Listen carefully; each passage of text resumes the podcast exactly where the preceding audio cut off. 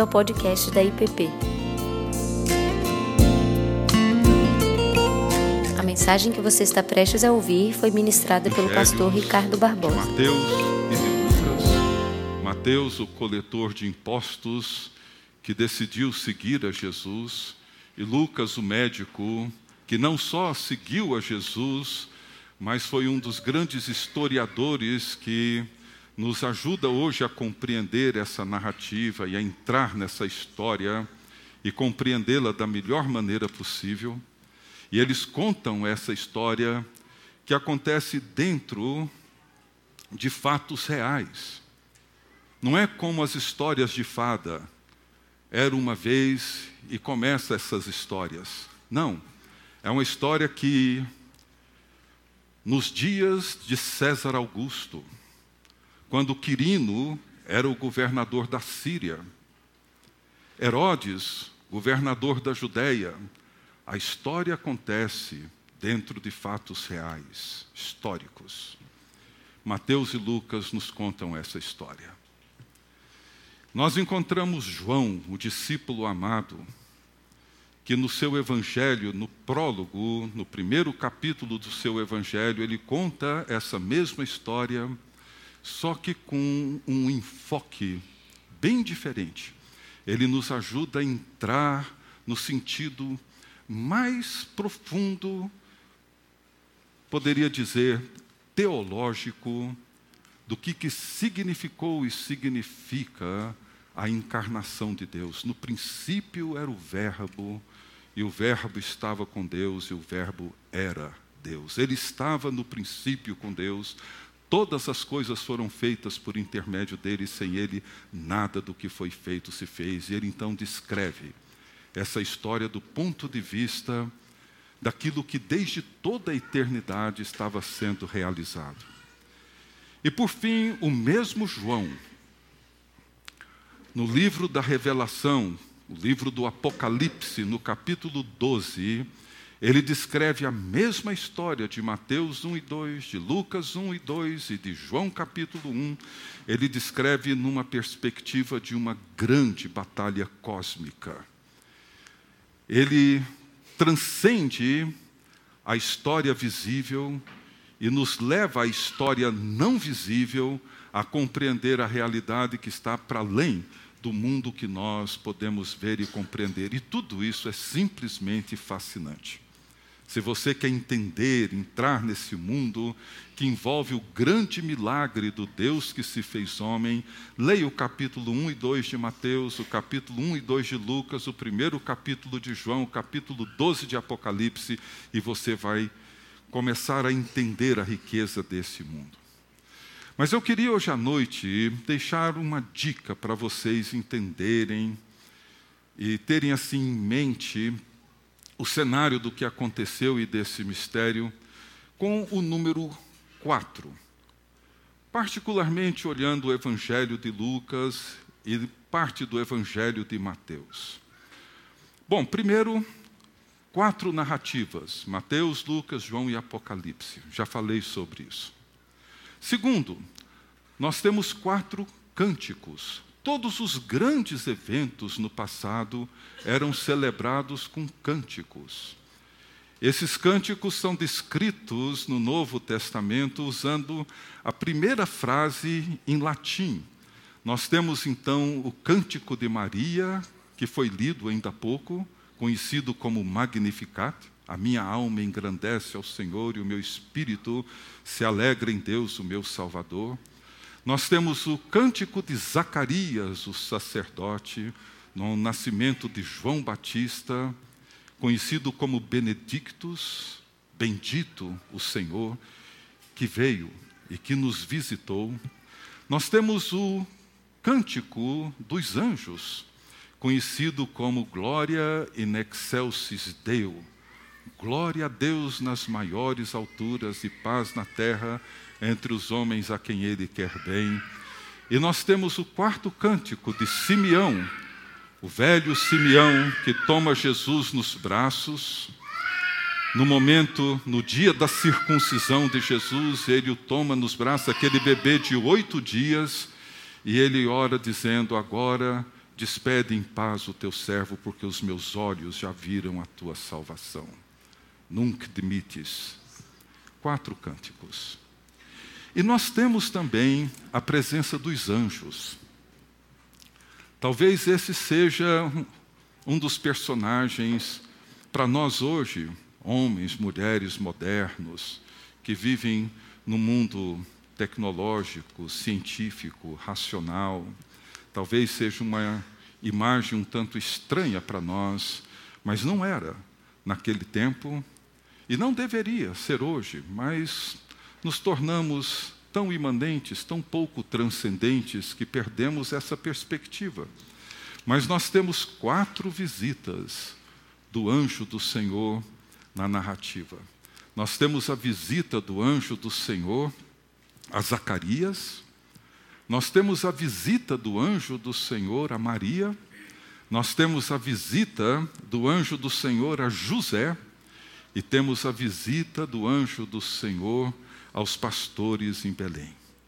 Em situações diferentes e momentos diferentes.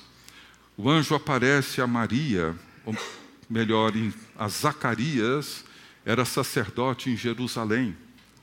O anjo aparece em Maria, essa jovem adolescente, em Nazaré, uma pequena aldeia. Aparece também a José, em Nazaré. E aparece aos pastores de Belém, nas circunvizinhanças de Belém. Ou seja, esses quatro momentos, essas quatro aparições dos anjos ou do anjo do Senhor, acontece com uma palavra que diz muito respeito ao sentido, ao significado do Natal para todos nós hoje. Para todos eles, para Zacarias, para Maria, para os pastores de Belém e para José, os anjos apareceram dizendo: Não temam, não tenham medo. Por quê? Bom, é claro, não é qualquer um e qualquer hora que você recebe a visita de um anjo. E os anjos na Bíblia não são essa figura de crianças, cabelos dourados, cacheados, com harpas nas mãos, asinhas nas costas. Não. Os anjos são figuras tremendas.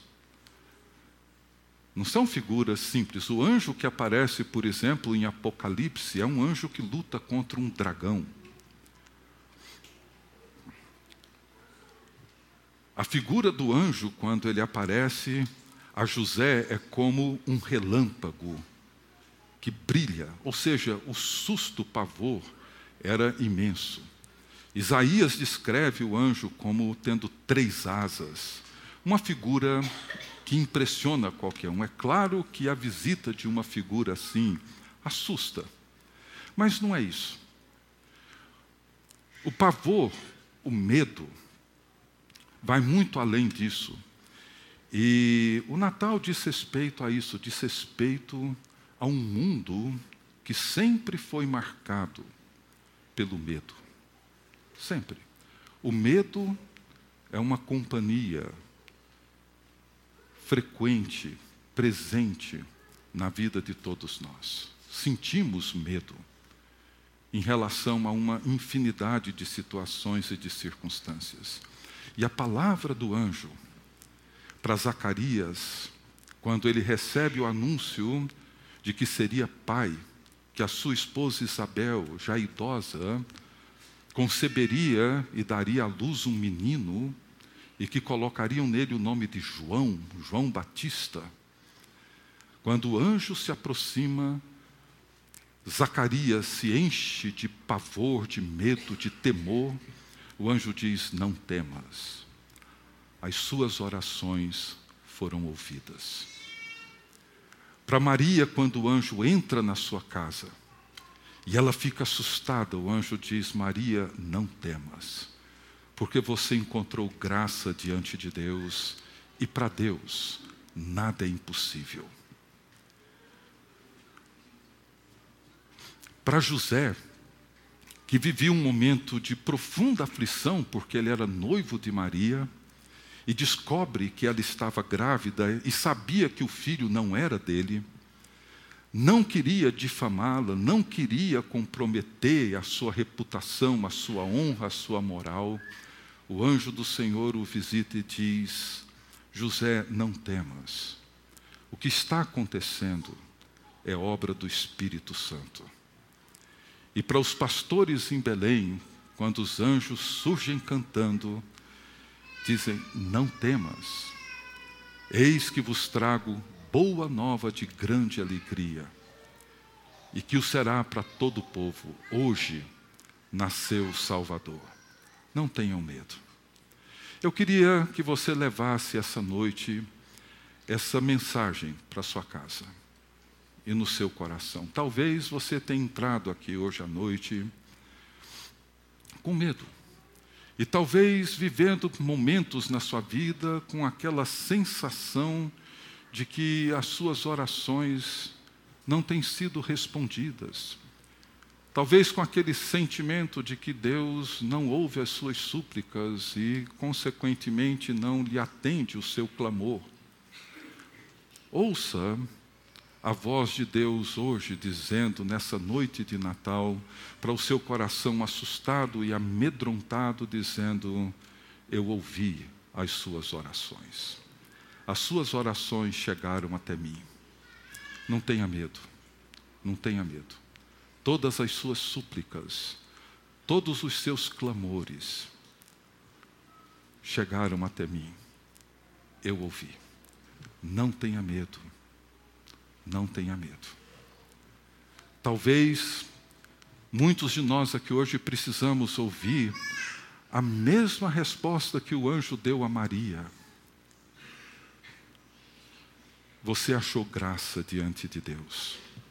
Deus olhou para você e viu em você uma pessoa muito favorecida.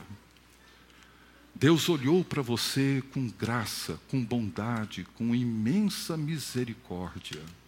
Talvez você tenha entrado hoje à noite aqui carregando culpa, carregando sentimento de pesar, de desconforto, de inadequação. É importante que nessa noite você ouça o anjo que nos visita, dizendo: Não tenha medo, você encontrou graça favor diante de Deus. Não tenha medo. Deus olha para mim e para você com esse amor que nos envolve, com a sua bondade, com a sua misericórdia, e diz: não tenha medo, não tenha medo, porque para Deus não há nenhum impossível em todas as suas promessas. Deus vai cumprir tudo aquilo que Ele prometeu. Ele vai completar toda a obra que ele iniciou. Não tenha medo, não tenha medo. Você encontrou graça diante dele. E por fim, ele diz aos pastores: Eis que trago para vocês boa nova, de grande alegria. Nasceu para vocês, nasceu para nós o Salvador que é Cristo Senhor. Porque um menino nos nasceu, um filho se nos deu. Jesus veio para nós. Não é filho de Maria e José, é o presente de Deus a nós.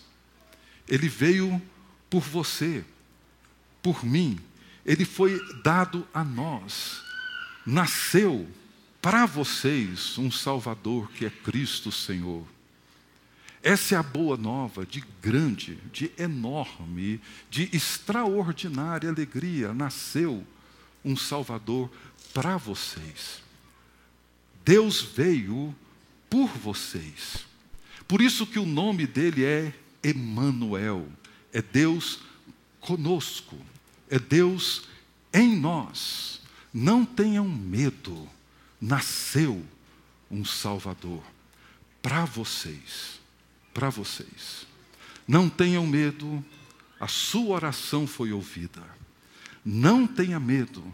Você encontrou graça diante de Deus e para Deus não existe impossível nas suas promessas. Não tenha medo. O que está acontecendo é obra do Espírito Santo. É o Espírito Santo que está realizando essas coisas. Não tenha medo.